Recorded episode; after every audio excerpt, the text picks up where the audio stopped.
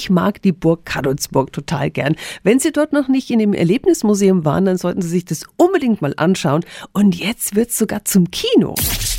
365 Dinge, die Sie in Franken erleben müssen. Morgen Abend gibt es bei den Burglichtspielen, so heißt es, eiskalte Unterhaltung für Erwachsene.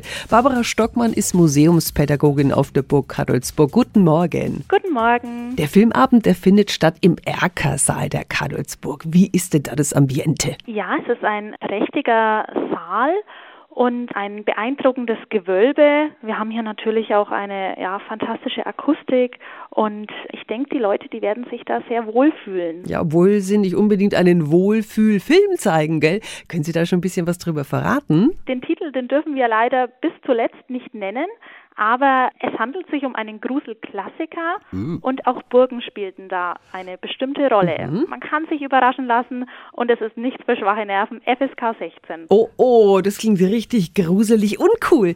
Der Eintritt ist frei, es ist aber eine Reservierung erforderlich. Den Link finden Sie auf radiof.de.